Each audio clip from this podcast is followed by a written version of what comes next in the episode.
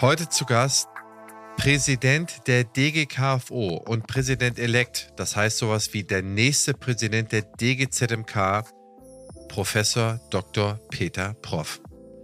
Wieder mal haben wir das Thema die Zukunft der Zahnmedizin zu packen, jetzt die Zukunft der KFO und Professor Proff ist ein sehr ruhiger, besonnener, sehr überlegter Gesprächspartner. Er hat eine These, eigentlich hat er sogar mehrere Thesen aufgestellt. Dann hat er die Herleitung der KFO beschrieben und wie sie sich dann eigentlich auch weiterentwickeln sollte. Also so ein bisschen wie in der Episode mit dem Henrik Domisch zu der Paro. Mit Professor Prof bin ich dann auch auf so ein, zwei Sachen eingegangen, die mich eigentlich schon immer interessiert haben. Beispielsweise habe ich vor Jahren mal die ZM gelesen und da war die Titelstory ein lebenslanges Gesichtswachstum. Das hat mich damals schon fasziniert man wusste zwar, wenn man seine eigenen Großeltern oder ältere Leute angeschaut hat, irgendwie hatten die immer so riesige Ohren und riesige Nase, riesige Kinns. so ein bisschen herleiten konnte man sich das und das jetzt nochmal von einem absoluten Top-Wissenschaftler wie Prof. Prof. tiefer gelegt zu bekommen, und was das mit dem Habsburger Kinn, Habsburger Schädel auf sich hat, die konnten ja nachher gar nicht mal richtig beißen beispielsweise. Das erklärt er mir auch noch. Und dann gehen wir auf drei sehr interessante Bereiche in der Diskussion ein. Einmal gehen wir auf die Facharztausbildung rein und auch einen möglichen Mangel an KFO-Lern. Dann gehen wir auf die studentische Ausbildung ein. Das heißt, was sollte eigentlich auch nach der neuen Approbationsordnung mehr gemacht werden? Was wäre schön, was noch anders wäre, sodass auch die ganz normale Zahnarztpraxis mehr KFO-Know-how in ihren Reihen hätte, also mehr KFO-Arbeiten auch machen könnte. Und dann sprechen wir über das Thema, das in aller Munde ist, über die Alleinertherapie. A, wie sie sich entwickelt hat und B, wohin sie sich entwickelt und welche guten Dinge Prof. Prof dabei sieht und welche Gefahren er dabei sieht und was in den letzten ja, Monaten und Jahren dann doch sehr stark an Überhand genommen hat und was ihn dabei sehr dran stört, das hören wir auch noch. Insofern eine rundum abgeschlossene Folge, nicht nur für die KFO-Freunde der Praxisflüster-Community, sondern eigentlich für alle. Denn wie immer, ich stelle Fragen und ich habe eigentlich gar keine Ahnung. Und insofern kann das, glaube ich, auch dann jeder nachvollziehen. Mein Name ist Christian Henrizi, ich bin Geschäftsführer der Opti Health Consulting und ich freue mich auf den nachfolgenden Talk.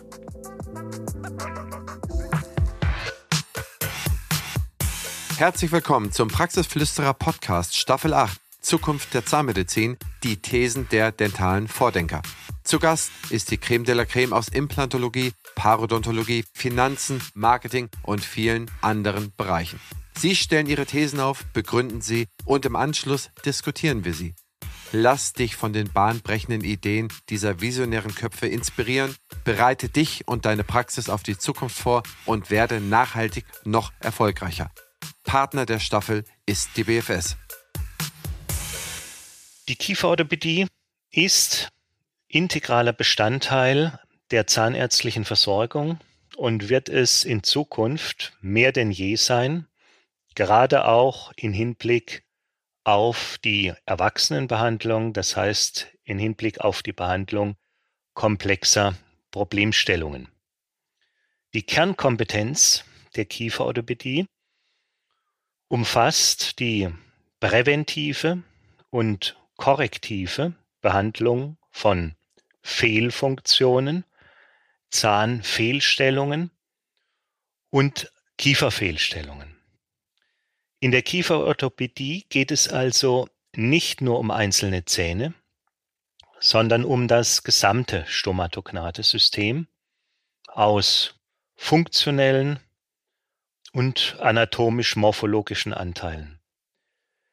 Dies erfordert die diagnostische Erfassung einer Vielzahl von funktionellen und morphologischen Parametern als Grundlage zur Planung einer individuellen Therapie.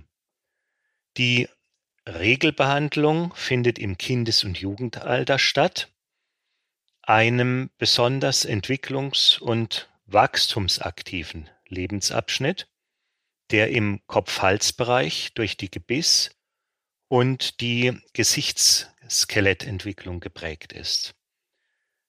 Kieferorthopädische Therapiemaßnahmen müssen dieser Entwicklung besonders bezüglich des idealen Behandlungszeitpunktes Rechnung tragen und kontinuierlich über einen längeren Zeitraum kontrolliert werden. Oft sind komplexe differentialtherapeutische Entscheidungen nötig. Dann darf ich mit der These beginnen.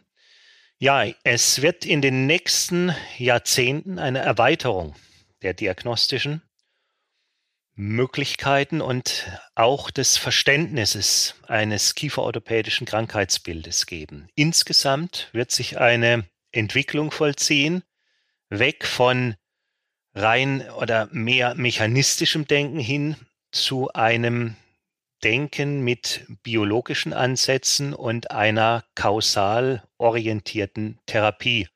Ich will das Ganze mal an einem Beispiel festmachen.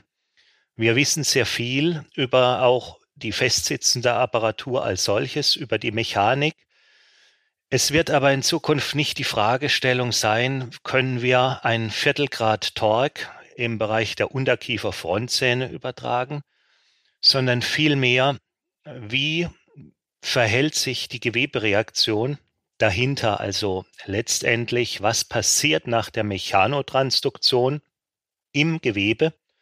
Und darüber wissen wir eigentlich noch viel zu wenig.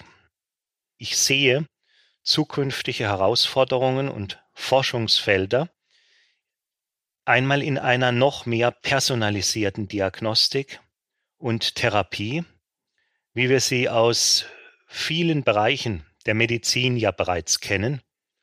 Das heißt also weg von einer One-Fits-All Kieferorthopädie hin zu einer sehr, sehr spezifisch angepassten Therapie.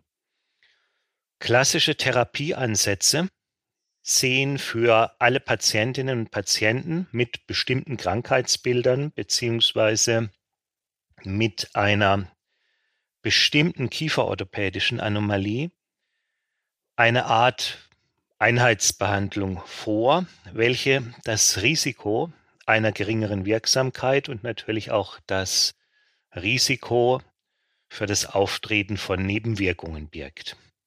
Personalisierte Ansätze, zum Beispiel mittels prätherapeutischer Analyse von Biomarkern oder prätherapeutischer Analyse des genetischen Hintergrundes, sowie die Nutzung individualisierter, mehrdimensionaler diagnostischer Verfahren in Bildgebung und Bildanalytik bieten das Potenzial, eine ich möchte mal sagen, maßgeschneiderte und an der Äthiologie ausgerichtete Therapieform zu wählen. In einer kürzlich veröffentlichten Studie unserer Arbeitsgruppe konnten wir beispielsweise nachweisen, dass bestimmte Polymorphismen unter anderem an den Genen für das Parathormon und den Vitamin D-Rezeptor an der Ausprägung einer Unterkieferrücklage beispielsweise signifikant beteiligt sind. Das bedeutet konkret, dass durch die oder durch eine mögliche zukünftige Entwicklung aussagekräftiger genetischer Screening-Tests frühzeitig differentialtherapeutische Entscheidungen getroffen werden könnten, ob beispielsweise in einem Fall von ausgeprägter Unterkieferrücklage eine konservative kieferorthopädische Therapie überhaupt sinnvoll möglich ist oder ob eben die Notwendigkeit einer kieferorthopädisch kieferchirurgischen Kombinationsbehandlung besteht. Ähnliches gilt für das übermäßige Unterkieferwachstum im Sinne einer mandibulären Prognathie. Das heißt also der Habsburger Kiefer, wie es so im Volksmund heißt. Man muss sich allerdings bei all den genetischen Möglichkeiten bewusst sein, dass die Genotyp-Phänotyp-Korrelation nicht immer gegeben ist und das Wachstum und die individuelle kraniofaziale Konfiguration durch exogene Einflüsse modifiziert werden kann. Einen zweiten Aspekt, den Patienten häufig beklagen, das ist, dass kieferorthopädische Behandlungen oft eine lange Behandlungsdauer haben und dass sich dabei auch ja zum Teil erhebliche interindividuelle Unterschiede diesbezüglich zeigen. Als ursächlich für das klinische Phänomen des sogenannten Fast Movers bzw. Slow Movers bei der kieferorthopädischen Zahnbewegung wird eine Vielzahl von Faktoren angesehen.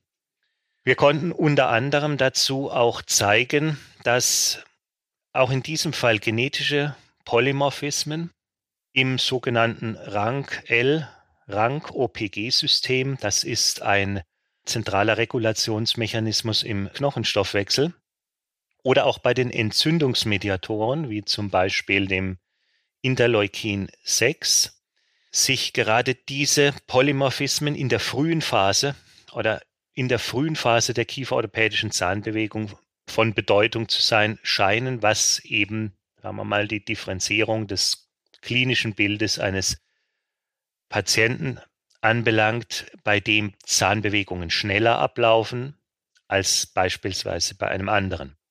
Therapeutisch interessant in diesem Zusammenhang sind aus meiner Sicht natürlich sogenannte Biomodulatoren, das heißt Substanzen, die in den Knochenmetabolismus lokal begrenzt eingreifen und damit zu einer Beschleunigung oder auch, wenn gewünscht, gezielten Hemmung der kieferorthopädischen Zahnbewegung beitragen können.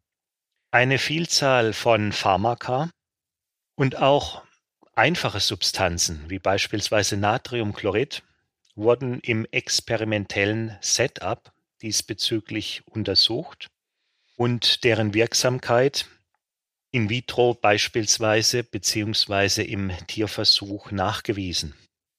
Eine ungelöste Problematik ist jedoch nach wie vor das Nebenwirkungsprofil, das lokale Nebenwirkungsprofil, das systemische Nebenwirkungsprofil sowie auch die Entwicklung geeigneter sogenannter Drug Delivery Systeme, um letztendlich diese Modulatoren gezielt in das Parodontalligament, das ist also die kieferorthopädische Spielwiese, einbringen zu können und auch Auswaschphänomene wie beispielsweise durch den Speichel dann zu eliminieren. Ich gehe allerdings auch davon aus, dass sich in den nächsten Jahrzehnten gerade auf diesem Gebiet auch eine deutliche Weiterentwicklung vollziehen wird. Lassen Sie mich jetzt nochmal zur Bildgebung schwenken, die individuelle, ja mehrdimensionale Bildgebung und Bildanalytik. Wir können mittlerweile ja sehr viele Dinge schon kombinieren und gemeinsam diagnostisch verwerten, bietet die Möglichkeit, auch dann exaktere Prognosen für die Therapiedauer und den Therapieerfolg zu stellen. Exemplarisch möchte ich die von unserer Arbeitsgruppe an einem Patientenkollektiv mit verlagerten oberen Eckzähnen, das ist also nicht selten, entwickelte Prognosegleichung zur Vorhersage der Dauer der orthodontischen Einstellung dieser Zähne in den Zahnbogen nennen. Solche mathematischen Modelle können bei der individuellen Therapieentscheidung sehr weiterhelfen. Beispielsweise haben wir gerade ein anderes mathematisches Modell entwickelt, welches bei Vorliegen eines Engstandes im Zahnbogen basierend auf einer Vielzahl von möglichen Parametern und Variablen die Möglichkeit der Platzbeschaffung, Platzgewinnung analysieren kann. Und so gibt es für viele Fragestellungen in der Kieferorthopädie Modelle, funktionierende Modelle. Und ich sehe diese Einzelmodelle als Baustein für die Entwicklung beispielsweise eines sogenannten klinischen Entscheidungsunterstützungssystems. Also letztendlich kann der Kieferorthopäde anhand dieser Modelle in seiner Therapieentscheidung unterstützt werden. Es ist klar, die Entscheidung trifft immer der Arzt am Ende, aber es kann sehr hilfreich sein, wenn man dem Patienten prognostische Einschätzungen geben kann und der dann voll informiert entscheiden kann, ich wähle jetzt diesen Weg oder diesen Weg und auch dann die entsprechenden Vor- und Nachteile verstehen kann. Und vielleicht gehen wir noch mal einen Schritt weiter auf den Punkt der ja, Digitalisierung und den technologischen Fortschritt als solches, von dem ich glaube, dass er bereits den Praxisalltag massiv verändert hat, aber auch in Zukunft noch ganz massiv verändern wird. Wo wir gerade von der Zukunft sprechen, die BFS ist eines der führenden Health-Tech-Unternehmen auf dem deutschen Gesundheitsmarkt. Was ich besonders spannend finde, ist ihr Digital Health Dialogue. Hier werden die Gesundheitsthemen der Zukunft aufgelistet und gemeinsam diskutiert. Auch ich bin dabei und stelle meinen Gästen daraus Fragen, wie zum Beispiel, wie wird die Digitalisierung dein Arbeiten verändern oder wie ticken die Patienten und Patientinnen von morgen. Mach mit und trage deinen Teil dazu bei, die Digitalisierung patientenfreundlich und praxisnah zu gestalten, damit die Medizin von morgen zum Vorteil für alle wird. Zu finden ist diese unter meinebfs.de-dhd. Ich wiederhole, meinebfs.de-dhd. Ihr wollt euch betriebswirtschaftlich weiterbilden. Wir von Opti haben eine Akademie gegründet und das schon vor 15 Jahren. Wir wollen als Opti Akademie betriebswirtschaftliches, dentales Know-how in die Köpfe der Menschen bringen. Wir wollen Bildung solidarisieren. Wir wollen die Möglichkeit bieten, dass jeder und jede diese Ausbildung wann und wo auch immer er oder sie Zeit hat zu besuchen. Unser besonderes Extra ist, dass wir wirklich betriebswirtschaftliche Profis sind. Wir haben so viele tausend Praxen beraten und betreut und sehen, was in den Praxen läuft und was nicht läuft. Das Beste davon bringen wir euch in unseren Lehrgängen bei. Also insofern schaut euch doch einfach mal an, was wir so alles zu bieten haben unter www.opti-academy.de Academy mit C geschrieben. Ich freue mich auf euch. Ein passendes Ergänzungsformat zum Praxisflüsterer ist Küste und Kiez mit meiner Co-Host Dr. Anne Heitz. Wir beantworten Fragen in 15 bis 20 Minuten und immer und stets Dienstag früh in eurem Podcast-Player. Ihr Charme, mein Gepolter. Ich glaube, das ist unterhaltsam. Hört doch einfach mal rein. Ich bin ja schon einige Semester, wie ich vielleicht so sagen darf, im Fach Kieferorthopädie tätig und erinnere mich noch sehr gut, als beispielsweise zur Auswertung ein sogenanntes Digitalisiertablett auf dem Markt eingeführt wurde, auf das man normale Röntgenbilder aufbringen konnte und dann bestimmte metrische, kephalometrische Parameter daraus abgreifen konnte und dann mit einer einfachen Software daraus eine Auswertung herstellen konnte. Ich erinnere mich auch gut an riesige Modellarchive mit viel, viel Gips, vielen großen Räumlichkeiten, die durch diese Modellarchive notwendig waren, auch in den Praxen. Auch das hat sich ganz deutlich verändert. Man kann Modelle eben auch digital archivieren und bei Bedarf dann über Druckverfahren reproduzieren. Also letztendlich die rasante technologische Entwicklung in den vergangenen Jahren und auch der Einzug digitaler Technologien hat im Bereich der kieferorthopädischen Diagnostik, der Behandlungsplanung und der Herstellung kieferorthopädischer Apparaturen eine Vielzahl neuer Möglichkeiten, Perspektiven eröffnet. In vielen Praxen ist bereits eine mehr oder weniger vollständige digitale Verfahrenskette etabliert. Kieferorthopädische Abformungen können mit großer Präzision durch Intraoralscanner in akzeptabler Zeit mittlerweile erfolgen. Die gewonnenen Daten können in virtuelle Kiefermodelle überführt werden und mit entsprechender Planungssoftware computergestützt diagnostisch ausgewertet werden. Und zudem ist es eben möglich, verschiedene Befunde zusammenzuführen. Das heißt, Modellbefunde mit digitalen Daten der Bildgebung, zum Beispiel Röntgen, digitale Volumentomographie oder auch Magnetresonanztomographie, dass man hier ein in sich geschlossenes diagnostisches Bild des jeweiligen Falls erhält.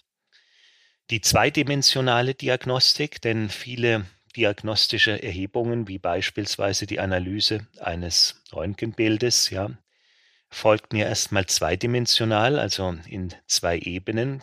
Und das ist mittlerweile ja vielfach auch durch dreidimensionale Ergänzungen beziehungsweise durch die Erhebung dreidimensionaler Daten ergänzt möglich, hier eine Analyse durchzuführen in allen Raumebenen, also in der sagittalen, in der vertikalen und auch in der transversalen. Kieferorthopädische Zahnbewegungen können simuliert werden, also computergestützt simuliert werden. Es kann digital geplant werden. Die notwendigen Apparaturen können dann adaptiert und maschinengefertigt hergestellt werden und auch Algorithmen im Sinne einer artifiziellen Intelligenz oder künstliche Intelligenz, wie man es nennen mag, finden sicherlich auch zunehmend im Bereich der kieferorthopädischen Diagnostik Anwendung und das war auch unsere Erfahrung, können in sogenannten Entscheidungsunterstützungssystemen, also auch in lernfähigen Entscheidungsunterstützungssystemen an Bedeutung gewinnen. Und wenn man mal die Historie betrachtet, dann kann man sagen, dass diese Möglichkeiten und auch die zukünftigen Möglichkeiten gerade durch diese rasante Entwicklung einer sogenannten digitalen Zahnheilkunde möglich wurden, auch dadurch letztendlich, dass Speicherplatz in großer Menge ja, und auch zu relativ geringen Kosten zur Verfügung steht. Also große Datenmengen können auf sehr engem Raum archiviert werden. Sie können auch ortsunabhängig ja, in Cloud-Systemen abgelegt werden. Und das bringt natürlich, sagen wir mal, Platz in der Praxis vor Ort. Es bringt natürlich auch äh, Probleme der Datensicherheit etc. mit sich.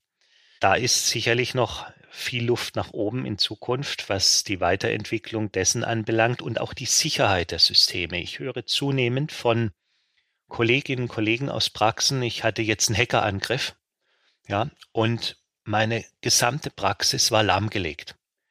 Große Verzweiflung, wenn beispielsweise so ein Hackerangriff bis in die Archivierung durchgedrungen ist, alle Daten verschlüsselt sind, rufen mich Kollegen an, sagen, ich kann drei Tage gar nichts mehr arbeiten, ich komme an nichts mehr ran. Ich kann mir kein Röntgenbild mehr angucken. Ich habe eine digitale Akte, ich komme nicht mehr an meine Patientenakte ran in diesem Sinne und ich soll noch ein, in Anführungszeichen, Lösegeld bezahlen etc. Also gerade was IT-Sicherheit anbelangt, auch da muss, denke ich, noch viel vorangehen, um letztendlich solche Dinge zu vermeiden und auch den Fortschritt robust gegenüber Störungen zu machen. Ja. Und man muss natürlich immer wieder feststellen, dass diese digitale Revolution, wie ich es mal nennen möchte, die wir jetzt in der Kieferorthopädie haben, viele Abläufe zwar erleichtern kann. Ja, ich bin aus einer Zeit, wo man noch äh, auch mit der Hand Zettel ausgefüllt hat in der Praxis per Handabrechnung und die dann noch geordnet hat nach Primärkassen etc.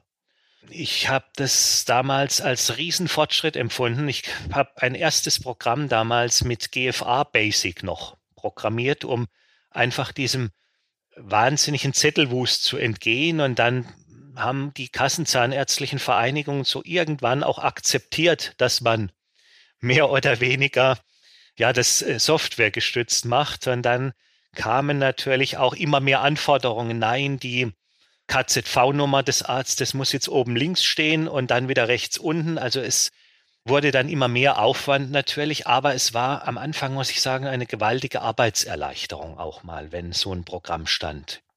Mittlerweile haben wir ganz viel digitalisiert und haben natürlich auch damit eine, sagen wir mal, immense Notwendigkeit an IT-Support hervorgerufen und auch an notwendigem Aufbau von Sicherheitsstrukturen, Backup-Strukturen etc.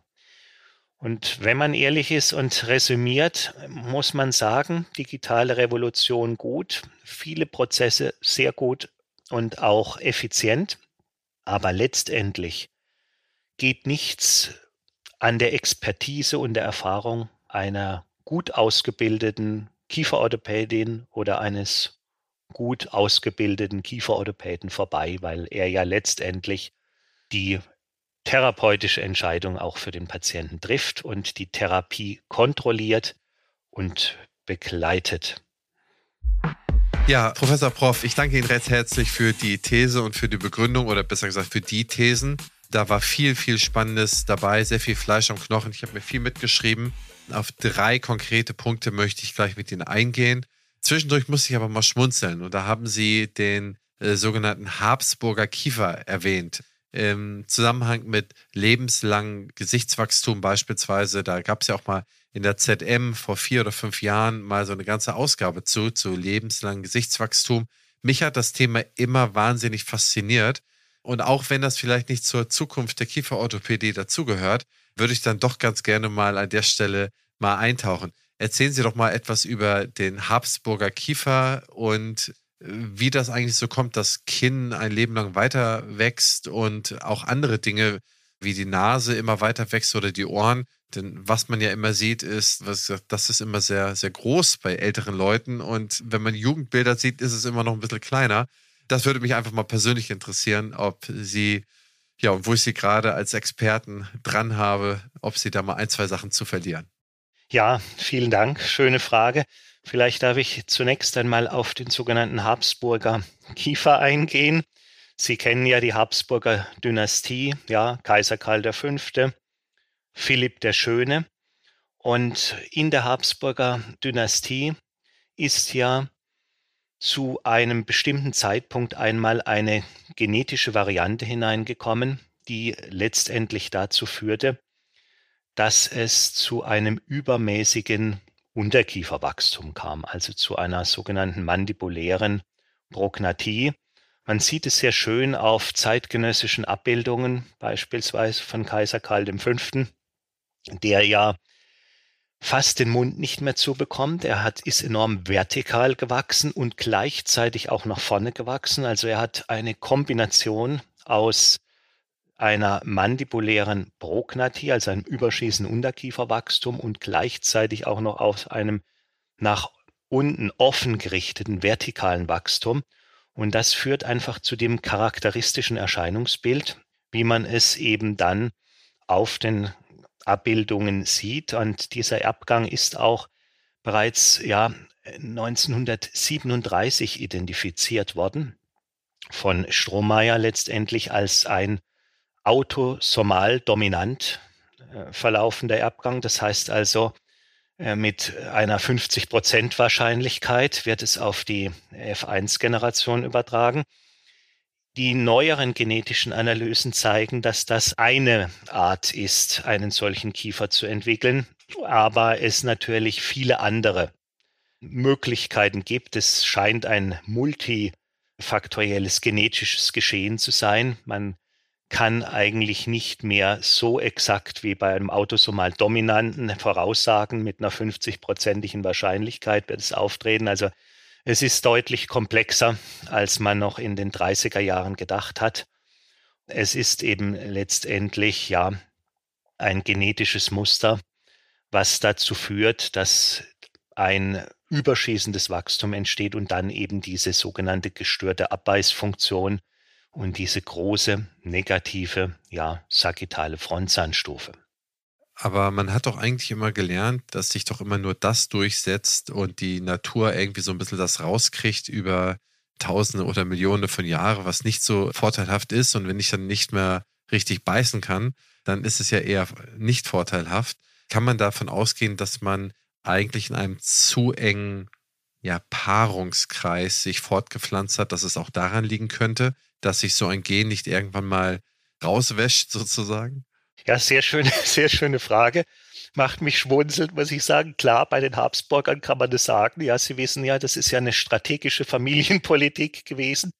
Das ist ja keine freie Wahl. Es ist immer gut, wenn man in Anführungszeichen natürlich mit Individuen zusammenkommt, die eher weit entfernt sind, was den Verwandtschaftsgrad anbelangt. Letztendlich sind wir alle irgendwo auf diesem Planeten verwandt. Die Wiege der Menschheit lag ja mal in Afrika.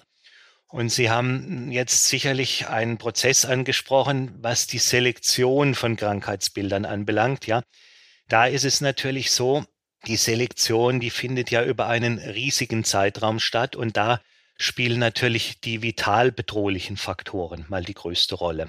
Ich meine, die gestörte Abbeißfunktion, muss man ehrlicherweise sagen, ist zwar unschön, aber nicht die vital bedrohliche Form. Und vielleicht lassen Sie mich es nochmal an einem anderen Beispiel aufmachen. Wenn Sie jetzt Diabetes sich anschauen, wenn Sie einen Typ 1 Diabetiker beispielsweise nicht therapieren, wie es jetzt passiert, dann wird er, sagen wir mal, eine deutlich geringere Lebenserwartung haben, auch dann eine deutlich geringere, sagen wir mal in Anführungszeichen, Fortpflanzungswahrscheinlichkeit haben etc., was aber ethisch natürlich nicht vertretbar ist, wenn die Medizin auch diese Möglichkeiten bietet, sodass man sagt, natürlich greift die Medizin auch in gewisser Weise dort ein in diesen Evolutionsprozess. Und ich finde das auch gut und richtig ethisch, aber letztendlich in der Tat ist es schon richtig, dass sich bestimmte Dinge in der Menschheit so entwickelt haben, dass sie eben, sagen wir mal, weniger auftreten, aber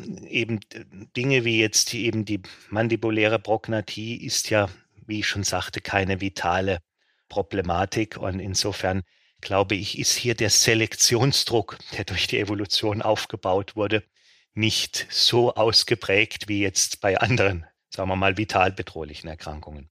Ja, wenn ich immer an die Habsburger denke und wenn ich mir da die Familiengalerie anschaue, dass das eigentlich immer länger wurde und eigentlich immer unansehnlicher, also äh, vom heutigen Standard natürlich nur gesprochen, ist ja ganz klar. Da muss man sich ja wirklich schon wundern, dass das scheinbar irgendeinem Bild entsprochen hat, wo es anstrebens war, scheinbar dahin zu kommen. Das war ja auch eine gewisse Modeerscheinung. Aber das bringt mich eigentlich zu der Frage des lebenslangen Gesichtswachstums. Wie kann man das eigentlich erklären, für mich als Laie, dass im Prinzip ja jede Sehne, jeder Muskel, jeder Knochen ja irgendwie einer natürlichen Grenze oder die, gerade die Knochenstruktur einer natürlichen Grenze unterworfen ist, aber das Kinn zum Beispiel immer weiter wächst oder die Nase im Leben. Warum ist das ausgerechnet im Gesichtsbereich so? Ja, da müsste ich einmal ein bisschen ausholen zu den sogenannten Wachstumstheorien, die man am Schädel kennt. Und äh, letztendlich auch noch etwas in die Embryologie. Man muss natürlich wissen, der Kopf und Schädel hat eine besondere Herkunft. Die Knorpel und Knochen des Kopfes sind neuroektodermaler Herkunft. Also ein Teil des embryonalen Gewebes, der eben nicht typischerweise Knorpelknochen ausbildet. Also das ist eine Besonderheit. Hier wird die sogenannte ja, Keimblatttheorie schon einmal durchbrochen. Und es wandern aus bestimmten Bereichen auch Strukturen ein. Also vielleicht das Kiefergelenk, wenn ich da mal noch ein Wort drüber verlieren darf, ist ein sogenanntes Anlagerungsgelenk. Man muss sich im Klaren sein, dass das, was wir in der Zahnmedizin unter dem Kiefergelenk verstehen, das ist nicht das primäre Kiefergelenk des Menschen. Das primäre Kiefergelenk des Menschen ist eigentlich im Mittelohr verortet. Das ist im Endeffekt sekundär, dass wir jetzt als Kiefergelenk bezeichnen, ein sekundäres Anlagerungsgelenk. Und deshalb hat äh, letztendlich der Kopf hier auch in vielen Punkten eine Sonderrolle und Sonderbedeutung. Und wenn ich jetzt mal noch auf die Wachstumsarten am Schädel eingehen darf, wir haben am Schädel einmal eine, ein sogenanntes synchondrales Wachstum. Das ist ein Wachstum, das die sogenannten Knorpelfugen betrifft. und auch daraus dann eine sogenannte synchrondrale Ossifikation. Wir haben ein in Anführungszeichen suturales Wachstum, das ist aber eher ein Wachstum, das sekundär adaptativ ist. Es scheint nicht der primäre Motor des Wachstums zu sein. Und dann haben wir natürlich auch eine sogenannte periostale Modellation, Remodellation. Und diese Prozesse laufen im Zusammenhang auch mit der sogenannten funktionellen Matrix ab, also sprich einer Weichteilmanschette, die auch noch um das ganze Geschehen herum ist. Und da gibt es natürlich Theorien und auch bestimmte Zeitpunkte, in denen man ja Wachstum oder Entwicklung in diesen Strukturen erwartet. Und eine grundsätzliche Wachstumsregel bei Menschen ist die, dass chondrale Anteile, also Teile des Schädels, die der chondralen Ossifikation, also der knorpeligen oder über Knorpelstufen ablaufenden Ossifikation entsprechen oder folgen, dass das sind, sagen wir mal, wenig beeinflussbare, genetisch sehr stabile Areale. Dazu gehört beispielsweise die Schädelbasis. Und das macht auch immens Sinn, denn wenn Sie sich allein überlegen, wie viele lebenswichtigen Strukturen und Nerven und Gefäße durch die Schädelbasis hindurchdrehen, muss es eine Struktur sein, die relativ robust ist gegen exogene Einflüsse. Ja, wenn Sie durch exogene Einflüsse eine hohe Anfälligkeit haben, gerade in solchen Bereichen, das wäre fatal. Exogen anfälliger sind Bereiche, in denen suturale Anpassung stattfindet, also an den sogenannten Schädelnähten, ja, die sogenannte desmale Ossifikation. Und das sieht man eigentlich sehr schön. Ja, ich habe einen guten Kollegen, der sich mit Ethnozahnmedizin beschäftigt hat, auch darüber promoviert hat und der bei bestimmten Eingeborenen, die aus rituellen Gründen sich die Schädelform verändern wollen, also sprich, sie zwingen im Wachstum das sogenannte Neurokranium in eine gewisse Richtung zu wachsen. Und das zeigt eigentlich sehr schön die Anpassungsfähigkeit der desmalen Ossifikation. Das wäre zum Beispiel im Schädelbasisbereich gar nicht möglich, weil tödlich, weil letztendlich die Strukturen, die lebenswichtigen, die da durchlaufen, beeinträchtigt würden. Der Unterkiefer zum Beispiel, wenn wir jetzt nochmal jetzt direkt auf die Kiefer eingehen, unterscheidet sich nochmal wiederum fundamental vom Oberkiefer dahingehend, dass sie da verschiedene Ossifikationsformen auch noch haben. Sie haben die chondrale Ossifikation, sie haben aber auch die desmale Ossifikation. Also das ist so eine Art Chamäleon der Unterkiefer, was das Wachstum und die Wachstumsmechanismen anbelangt. Und jetzt ist es so, dass es da natürlich im Rahmen der menschlichen Entwicklung bestimmte Zeitfenster gibt. Ja, zum Beispiel die Synchondrosen, die sind wachstumsaktiv, also diese knorpeligen Anteile vorwiegend an der Schädelbasis, genetisch sehr stabil, wenig exogen beeinflussbar anfällig, ja. Die werden so in den ersten acht Lebensjahren in ihrer Hauptaktivität tätig, ja. Das ist der Bereich, wo im Endeffekt das Neurokranium, also der Hirnschädel, ausgebildet wird. Und dann kommt in der Folgezeit ein Nachziehen des sogenannten Viszerokraniums, also des Gesichtsschädels, wie Sie es ja bereits genannt haben. Und da sind dann wieder andere Mechanismen von Bedeutung, nämlich eben die suturale Anpassung und das sogenannte periostale Remodeling oder die ähm, Modellierung vom Periost ausgehend. Und diese Anpassung der Nähte, also diese suturale Anpassung, ähm, die kann lange gehen, ja, relativ lange. Gibt äh, durchaus Vermutungen, dass die auch, sagen wir mal, über den eigentlichen Wachstumsabschluss, also sprich, wo man normalerweise davon ausgeht, er ist ausgewachsen, ja, ein Bub mit 21 oder ein Mädchen mit 18, ja, hinaus, dass es da noch Anpassungsvorgänge gibt. Ich würde sie nicht direkt als Wachstum bezeichnen. Ich würde sie eher als Adaptation bezeichnen. Die periostale Adaptation oder das Anführungszeichen periostale Wachstum, das ist ein Prozess, der findet lebenslang statt. Sie sehen das da sehr schön, wenn Sie jetzt Zähne verlieren im Alter. Dann kommt es zum ich möchte mal sagen, zu einer Anpassung. Wachstum vielleicht ist der falsche Begriff, zu einer Adaptation, nämlich der Kieferkamm schwindet. Man spart Substanz ein, ja, der Körper braucht dort keinen Knochen in dem Sinne mehr, der geht zurück, also der, der verschwindet. Das ist auch eine periostale Modellation, die dann auftritt. Wenn Sie einen Zahn kieferorthopädisch dorthin schieben und ein intaktes Parodont da ist, dann kann sogar wieder Knochen dorthin gebracht werden und ummodelliert werden, wieder aufgebaut. Das ist das Schöne in der Kieferorthopädie.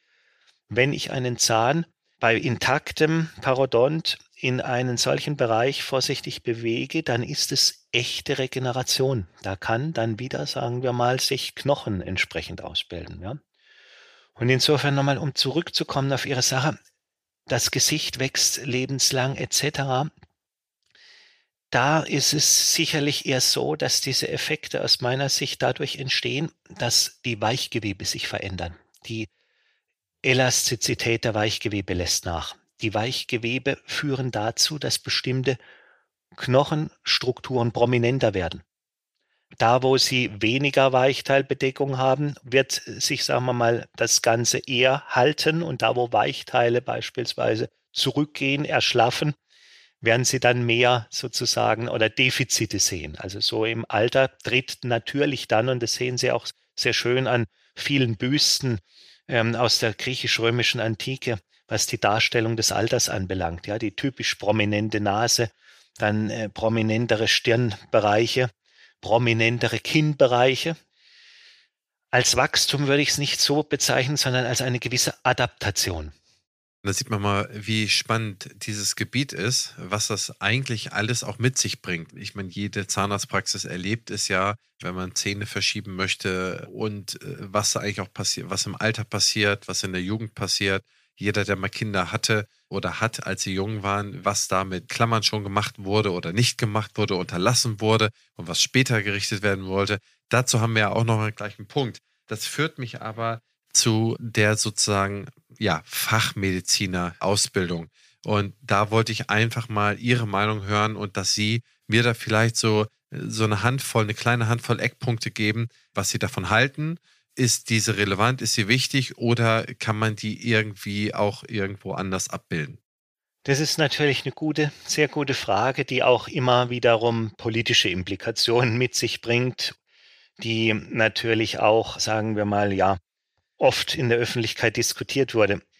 Ich persönlich muss sagen, kieferorthopädische Behandlungen sind komplex, sind Langzeitbehandlungen und man muss auch viel Erfahrung haben. Und deshalb bin ich ein Freund dieser Fachzahnarztausbildung, einer sogenannten strukturierten Fachzahnarztausbildung. Das heißt, man hat einen klaren Plan, ein klares Konzept in einem ersten Weiterbildungsjahr tut man die und die Dinge, darauf aufbauend in einem zweiten Weiterbildungsjahr die nächsten Inhalte und dann in einem dritten Weiterbildungsjahr kommt es dann darauf aufbauend zur Implementierung oder zum Erlernen der weiteren Inhalte, die man so strukturiert, dass sie natürlich didaktisch sinnvoll aufeinander aufbauen. Und wir haben ja in Deutschland eine sogenannte, ja, eine Fachzahnarzt Ausbildung in der Kieferorthopädie von den Kammern getragen wird. Und ich möchte vielleicht mal, weil ich aus Bayern bin, auf das bayerische Modell eingehen.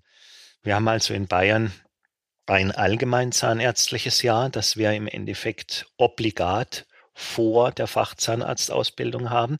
Das finde ich sehr gut, denn man muss auch, wenn man Fachzahnarzt ist, über den Tellerrand blicken können und muss natürlich wissen, was können die Kollegen, was machen die Kollegen und man muss es auch mal gemacht haben, dass man weiß, im Endeffekt, was kann man tun, was ist möglich, was kann man erwarten. Ja, also eine allgemein zahnärztlich breit aufgestellte Ausbildung ist aus meiner Sicht schon mal sehr wichtig, bevor man dann in die sogenannte Fachzahnarztausbildung eintritt.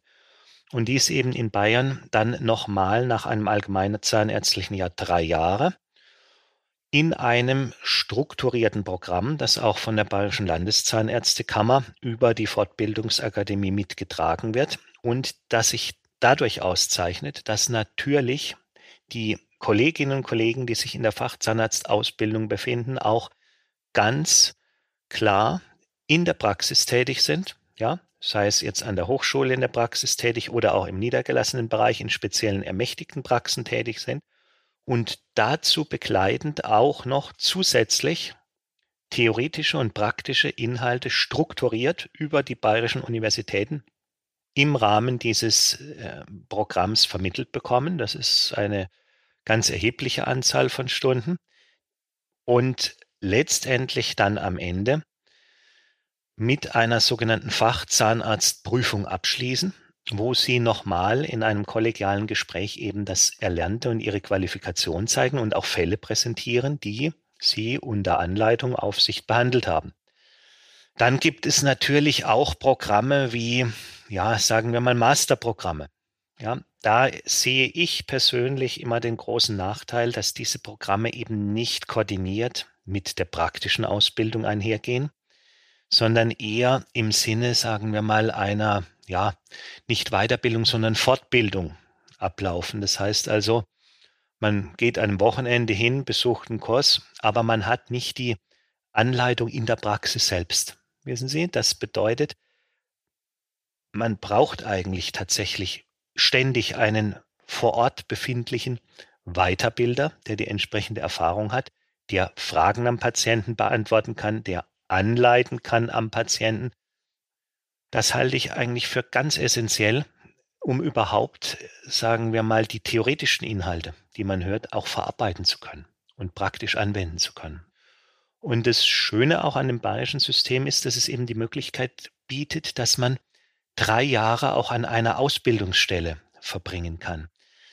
Da ja kieferorthopädische Behandlungen über einen längeren Zeitraum laufen, hat man da natürlich dann die Möglichkeit, tatsächlich beginnend von der Aufnahme, der primären Patientenaufnahme, bis hin eben zum Abschluss des Behandlungsfalles, ja, das ganze Geschehen mit verfolgen, begleiten zu können im Rahmen der Ausbildung. Das ist ein großer Vorteil, glaube ich, dieses Systems.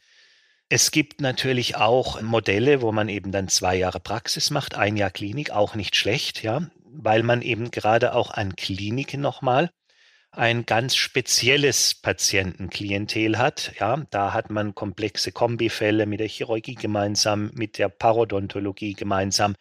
Das ist nochmal natürlich eine Erweiterung, die nicht unbedingt in allen Praxen so gängig ist und mit Masse vorhanden ist. Ja. Und wie gesagt, das, da sehe ich jetzt im Endeffekt den Vorteil des Fachzahnarztes gegenüber dem Master. Ja, wenn man den Master macht, ist man, sagen wir mal, nicht unter direkter Anleitung in einer Praxis tätig. Ja, also sprich nicht unter Anleitung eines erfahrenen Fachzahnarztes. Ja. Okay, das verstehe ich. Nun wird ja sehr häufig, sagen mir zumindest mal unsere Praxen, wir haben so 3200 Kunden, sind das glaube ich. Und wenn ich immer mal wieder so reinhöre, die haben immer Schwierigkeiten, KFOler zu finden, also die sie vielleicht so als angestellte Zahnärzte mit reinnehmen. Auf der einen Seite sowohl als auch auf der anderen Seite, dass es da scheinbar auch nicht ausreichend Ausbildungsplätze gäbe. Da ist jetzt meine Frage, was ist denn jetzt mit der studentischen Lehre? Das heißt, was wird denn da eigentlich auch gemäß der neuen Approbationsordnung denn gelehrt oder gemacht? Und ist das ausreichend für kieferorthopädische Behandlung, beziehungsweise bis zu welchem Grad ist das ausreichend? Ja, ich habe mir, muss ich ehrlich sagen, mit der neuen Approbation gerade im Bereich Kieferorthopädie auch mehr diesbezüglich erhofft. Man kann mit den Möglichkeiten, die wir jetzt haben in diesem sogenannten ja, Beispielstundenplan oder Konstrukt, kann man natürlich nur gewisse Basisinhalte erstmal ausbilden. Also ganz wichtig ist natürlich, dass ein Studierender weiß, wann ist welche Anomalie behandlungsbedürftig, dass er sie erkennt rechtzeitig. Ja, sie wir hatten uns ja schon unterhalten über Wachstum. Da gibt es natürlich auch bestimmte Zeitpunkte, an denen man überhaupt Einfluss nehmen kann auf Wachstumsprozesse. Ja, oder dass äh, eben, äh, ja, sagen wir mal, eine Anomalie auch als solche erkannt wird. Ja, eine Fehlfunktion beispielsweise der Zunge, der Lippen, dass das erkannt wird und zumindest dann eine Konsequenz erfolgt, ja, wie die auch immer jetzt erstmal aussieht. Und Gleichzeitig möchte ich natürlich, oder war es auch mein Traumziel, dass man in gewisser Weise ja auch Einblicke gewährt in den Behandlungsablauf als solches, dass klar wird, warum es wichtig ist, so etwas früh zu erkennen, wie man es behandelt, welche Behandlungsmöglichkeiten es gibt und auch ein bisschen Einblick in zumindest einfache Fälle und einfache Behandlungsmaßnahmen kieferorthopädisch zu bekommen. Aber da sind eben Dinge wie ja, Limitationen, was die Möglichkeiten anbelangt, die Ressourcen anbelangt und natürlich aber auch ganz klar Dinge, die sie einfach eben aufgrund der Komplexität auch nicht alles ins Studium packen können. Ja, das muss man ehrlicherweise sagen. Die sogenannte postgraduale Spezialisierung oder Fachzahnarztausbildung hat ihre Ursache auch darin, dass es gar nicht möglich wäre, das alles in ein in Anführungszeichen Grundstudium zu packen. Ja, das muss man einfach ehrlicherweise eingestehen. Aber ich hätte zumindest gerne noch ein bisschen mehr auch in das Grundstudium reingepackt, um auch eben den Kolleginnen und Kollegen, die jetzt, sagen wir mal, ihr Staatsexamen gemacht haben, dass sie das Rüstzeug haben, wenn sie den Willen haben, dass sie da, sagen wir mal, auch gerade mal bei einfachen Maßnahmen aktiv werden können und wirklich auch ein bisschen Sicherheit haben und etwas können und bei komplexeren Dingen natürlich wissen, okay, das erfordert die und die Maßnahme, also kann ich hier tatsächlich auch dann den Spezialisten und Fachzahnarzt bemühen. Ja, also das war so meine Vorstellung. Ja, das macht Sinn. Das ist sehr, sehr schlüssig. Und es muss ja schlussendlich irgendwie behoben werden, dass wir hier scheinbar, ich weiß es nicht, wie die Daten da tatsächlich aussehen, aber gefühlt und scheinbar wir zu wenig KFOler haben oder KFO angebotene Arbeitsstunden pro Jahr haben, als was die Nachfrage es ist. Bin ich da mit meinem Bauchgefühl richtig oder ist das etwas, was sich in Zahlen nicht widerspiegelt? Ja, sagen wir mal so, ich habe jetzt nicht alle Niederlassungszahlen bzw. KZV-Statistiken im Kopf, aber es fühlt sich sicherlich manchmal mehr an, als es ist. Also wir haben, ich möchte mal konkret auf so Dinge eingehen, die mir immer mal wieder zu Ohren gekommen sind. Nadelöhr Klinikjahr oder dergleichen. Also das, denke ich, ist gerade durch so strukturierte Programme, wo auch weiterbildungsberechtigte Praxen inkludiert sind, ist eigentlich nicht mehr vorhanden aus meiner Sicht. Wenn jemand in Bayern eine Weiterbildung beginnen möchte, kann er das in einer ermächtigten Praxis tun. Er kann das an einer Universitätsklinik tun. Letztendlich, wenn der Wille besteht, ist diese Möglichkeit gegeben. Also es ist nicht so, dass dieser Weg da versperrt wäre. Es ist sicherlich richtig, dass in bestimmten Regionen die Versorgungsdichte geringer ist. Ja, das ist gar keine Frage. Aber ähm, das gibt's auch durchaus in der Zahnmedizin. Ja. Und was wir auch sehen ist, dass es viele Kolleginnen gibt, die Interesse an der Kieferorthopädie haben, denen gefällt das Fach und die schlagen dann auf dem Arbeitsmarkt eben auch auf, aus dem berechtigten Grund eines Familienwunsches nicht so durch. Die wollen auch mehr, sagen wir mal, im Sinne eines Teilzeitmodells dann wiederum arbeiten, ja und nicht, sagen wir mal jetzt in Bayerischen Wald, in Oberviechtach oder wo auch immer sich eigenständig mit eigener Praxis dann niederlassen, ja, mit vollverantwortlicher Verwaltung, Bürokratie und dem Ganzen, was man sonst so in der Praxis eben um sich hat. Es ist ja in der Praxis, so wie mir die Kolleginnen und Kollegen immer berichten, nicht immer sagen wir mal, nur das Behandeln, sondern im Gegenteil. Man hat ja immer mehr auch leider Gottes mit Bürokratie zu tun. Und das zehrt viel Zeit. Und da sagen wir mal das eigentliche Kerngeschäft, man möchte Menschen behandeln, gut behandeln, ja, wird da immer, sagen wir mal, überlagert durch bürokratische Hürden. Muss man, muss man so sehen, ja. Aber wirklich ein Mangel würde ich jetzt tatsächlich nicht sehen, sondern nur ähnlich eben eine unterschiedliche, sagen wir mal, Niederlassungsdichte, ländlicher Raum, städtischer Raum. Mein letzter von den drei Punkten ist die sogenannte Aligner-Therapie. Und wir können nicht über das Thema KFO sprechen, wenn wir uns nicht den Markt der Aligner und Aligner-Therapie angeschaut haben und darüber sprechen würden. In den letzten Jahren hat es da erhebliche ja, Gesprächsbedarfe gegeben zum Thema Aligner-Therapie, sowohl fachlich, betriebswirtschaftlich, marketingtechnisch. In den letzten vier, fünf Jahren hat das Thema einen rasanten Einzug gehalten, nicht unbedingt in die klassische normale Zahnarztpraxis oder in die KFO geführte Praxis, also schwerpunktgeführte Praxis, sondern vielmehr ist es von der Seite reingekommen aus der, ja, also, wenn man so will, Startup-Szene zum Teil, was alles nicht schlecht sein muss, aber es wurde sozusagen ein Bedarf in diesem Markt gesehen. Es wurde eine, eine, eine Nachfrage gesehen nach, nach schön, nach geraden Zähnen, die scheinbar nicht so sehr adressiert worden ist und abgedeckt worden ist. So ist sozusagen dieses Thema Align auch durch wahrscheinlich namensgebend wie Seltas oder Tempo durch den amerikanischen Konzern Align Technologies, der lange Zeit der größte dentale Konzern der Welt war, ist das sozusagen so sehr reingekommen, dass man eigentlich auch gar nicht mehr dran vorbei denken oder gehen kann. Und da bin ich mal sehr gespannt auf Ihre Meinung, auf Ihre, auf Ihr aktuelles Bild auf diese Situation.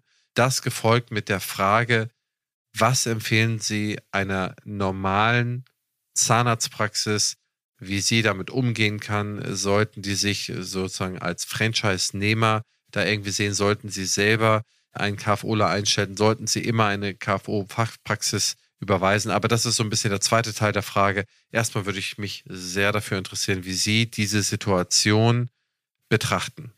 Ja, ich denke, das ist ein brandaktuelles Thema. Es wurde ja ganz massiv auch ja in der Presse in Anführungszeichen gehypt. Zunächst muss man einmal sagen, klar, diese sogenannte Aligner-Therapie, das heißt also das Umstellen der Zähne mit Schienen, ist mal prinzipiell nichts Neues. Das gab es schon in den 50er und 60er Jahren und hat, wie Sie schon sagten, dann so ab 2000 eben auch durch die Weiterentwicklung der Materialien, durch die Weiterentwicklung der Möglichkeiten einer digitalen Planung oder auch der Möglichkeiten von Druckverfahren, Fräsverfahren, letztendlich der gesamten, ja, des gesamten technologischen Fortschritts eine gewisse, ja, Renaissance nochmal erfahren und auch eine Verbesserung. Man hat im Endeffekt dadurch natürlich auch kieferorthopädische Zahnfehlstellungen, ja, Fehlstellungen therapieren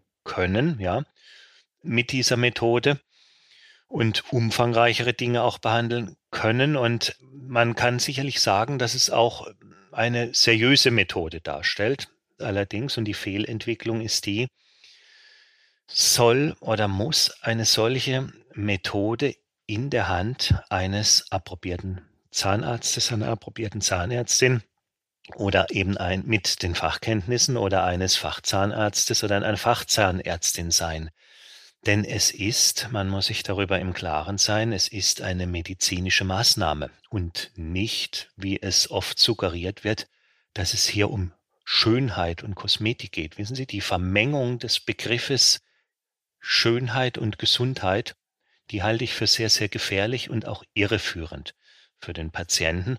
Ja, weil er das, sagen wir mal, ja, man, es ist populär, schön zu sein, ja, es ist aber jetzt nicht unbedingt, sagen wir mal, mit dem Begriff der Gesundheit gleichzusetzen. Ja, vielleicht der psychischen Gesundheit, klar, man fühlt sich da besser, möglicherweise, aber es ist, man muss es schon ähm, differenzieren und die unschöne Entwicklung ist eben, wie Sie schon sagten, dass hier eine gewisse, sagen wir mal, extreme Ökonomisierung aufgetreten ist. Also letztendlich wurde erkannt, dass es hier einen Markt gibt, dass dieser Markt ja ein gewisses Potenzial, lassen Sie mich mal sagen, ungefähr, gab es mal Zahlen, so aus 2018, so zwei bis drei Milliarden umfasst, ja. Und dass es natürlich auch Prognosen gibt, die in den nächsten fünf bis zehn Jahren oder sagen wir mal ja, in diesem Zeitraum mit bis zu sieben, acht, neun Milliarden Volumen rechnen. Und das lockt natürlich Investoren in dieses Gebiet, ja, und führte letztendlich dazu, dass sich gewerbliche Anbieter äh, entwickelt haben, also sprich Organisationsformen gebildet haben, die eben nicht klassisch wie eine Praxis durch einen approbierten Zahnarzt, eine Zahnärztin geführt sind und die ja in der Regel auch eine gesellschaftlich äh, oder eine Gesellschaft bürgerlichen Rechts darstellen, die aber auch voll verantwortlich sind für ihr Tun. Und im Gegensatz dazu ja die Organisationsform dieser Anbieter, die Sie ja, sagen wir mal, jetzt nicht genannt haben direkt, aber wie wir, wie wir sie alle kennen, dass die in GmbHs mehr oder weniger strukturiert sind. Das heißt, die haben eigentlich ein kleines Stammkapital nur drin. Sie haben äh, letztendlich auch, sagen wir mal, sie stehen rechtlich in keinster Weise so in der Pflicht für ihr Tun. Letztendlich, was die Haftung anbelangt, ist hier eine klare Beschränkung an für diese Dinge, die sie tun. Und ja, und was mich da bekümmert, ist einfach die Tatsache, dass man ja den Patienten dahingehend in die Irre führt, dass eine solche Behandlung völlig harmlos sei, dass es eine Schönheits- oder kosmetische Maßnahme sei und dass man die mehr oder weniger verkürzt und vor allem mit auch mit Preisdumping, ja, sie locken ja teilweise mit Rabatten, mit allem äh, Möglichen anbieten kann oder seriös anbieten kann. Und wie Sie wissen, wir hatten mal auch, ja, ich bin ja jetzt Präsident der DGKFO, wir hatten ein Positionspapier eben auch schon zur Diagnostik damals herausgegeben. Sie können nicht einfach losbehandeln aufgrund eines Fotos, ohne einen Patienten gesehen zu haben oder ohne ein Röntgenbild zu haben. Ich habe viele Fälle solcher Anbieter gesehen, da wurden Lücken geschlossen über Zähnen, die im Kiefer steckten, weil man kein Röntgenbild hatte. Also die eigentlich, ja, das sind ja Dinge, die wirklich gravierend sind, ja, gravierende Fehlentwicklungen, die da entstanden. Ich sammle auch sehr viele Fälle diesbezüglich, ja. Und das ist eine, eine, Entwicklung, die ich überhaupt nicht gut finde und die auch, sagen wir mal, durchaus verwerflich ist. Und es gibt auch, sagen wir mal, natürlich äh, einige dieser gewerblichen Anbieter, die sich natürlich dann einen zahnärztlichen Kollegen oder Kollegin ins Boot holen, um dann ja auch gewisse Verantwortung auf den abzuwälzen. Ja, und da muss man sehr genau hingucken. Ich kann nur jedem empfehlen, wer das macht, muss sich im Klaren sein, dass er sich letztendlich zum ausführenden Organ macht und auch letztendlich mit seinem Namen dafür gerade stehen muss, was da passiert. Ja, und er hat eben nicht die volle Kontrolle über dieses Geschehen. Und wenn ich so ein Fazit ziehen darf über das, was mir so zu Ohr gekommen ist, was jetzt diese aus meiner Sicht nicht glückliche Entwicklung der Aligner-Therapie anbelangt, ja, die auch dazu führen kann, dass irgendwann auch in der Öffentlichkeit die Meinung dahingehend völlig kippt, dass man das eher als, sagen wir mal, schlechte Behandlungsform vielleicht sogar sehen wird, ja, wenn es mehr und mehr publik wird, was da passieren kann und immer mehr Unzufriedene auch an Patientinnen und Patienten auftreten. Ja, also letztendlich, man geht teilweise dazu, bei diesen Konstrukten über die Patienten sich selbst behandeln zu lassen, kontrolliert es über Fotos, ja, was eigentlich keine Kontrolle, keine zahnärztliche Kontrolle darstellt. Es gibt Anbieter, die schicken dem Patienten selbst Abdrucksets, ja, die können sich also dann selbst einen Abdruck nehmen, darauf basieren, werden dann irgendwelche Schienen angefertigt. Die Verträge, wenn ich mir die angeschaut habe, die waren teilweise, es war unklar, mit wem man überhaupt den Vertrag jetzt geschlossen hat, ja. Die Kosten waren irgendwie nicht auch transparent erkennbar. Ja, es wurden dann teilweise Rabatte. Wenn man jetzt zahlt, dann gibt's gewissen Rabatt. Ja, ähm, es war auch undurchsichtig geworden und im Endeffekt, es gibt auch keine Berufsaufsicht, ja, wie es in, bei den normalen Zahnarztpraxen da ist. Die Haftung ist beschränkt. Es gibt keine Streitschlichtung in dem Sinne. Es, man steht eigentlich als Patientin, Patient allein da mit gegen einen Konzern dann in diesem Falle. Und wie gesagt, es ist eine, sagen wir mal, man suggeriert dem Patienten, dass hier eine Schönheitsmaßnahme stattfindet und es ist tatsächlich ein Eingriff, muss ich sagen, auch natürlich ein medizinischer Eingriff und das darf man nicht unterschätzen, eben weil jetzt Nebenwirkungspotenzial auch dahinter steht. Professor Prof, die ultimative letzte Frage. Wie ist Ihre Idee von Gesundheit der Zukunft? Gute Frage. Meinen Sie jetzt Zahngesundheit oder Gesundheit im Allgemeinen? Ja, auf unser Fachgebiet bezogen. Also ich finde, unser Fach ist ein extrem relevanter Teil in Bezug auf die Gesamtgesundheit. Wir vertreten eigentlich in der Zahnmedizin die orale Medizin. Ich finde, das ist eigentlich ein sehr trefflicher Begriff, orale Medizin. Und ich wünsche mir, dass auch keinesfalls das Ganze in eine Richtung Kosmetik gedrängt wird. Ja, man hat es in der Zahnmedizin häufig, dass man Frontzahnrestaurationen oder äh, Veneers oder dergleichen dann rein in den kosmetischen Teil bringt. Also ich, ich hoffe, dass man Zahnmedizin, orale Medizin als umfassenden Begriff sieht, um die Gesunderhaltung des stomatognaten Systems mit den ganzen Implikationen, die man auch auf den Gesamtorganismus hat. Ja. Parodontologie hat ganz wesentlichen oder ähm, Gesundheit des Parodons ganz wesentlichen Einfluss auch auf die Gesamtgesundheit. Es gibt viele Schnittstellen, auch Kieferorthopädie hat wirklich viele, viele äh, präventive Effekte. Wenn Sie frühzeitig Fehlfunktionen erkennen, können Sie eine morphologische Fehlentwicklung vermeiden, verhindern.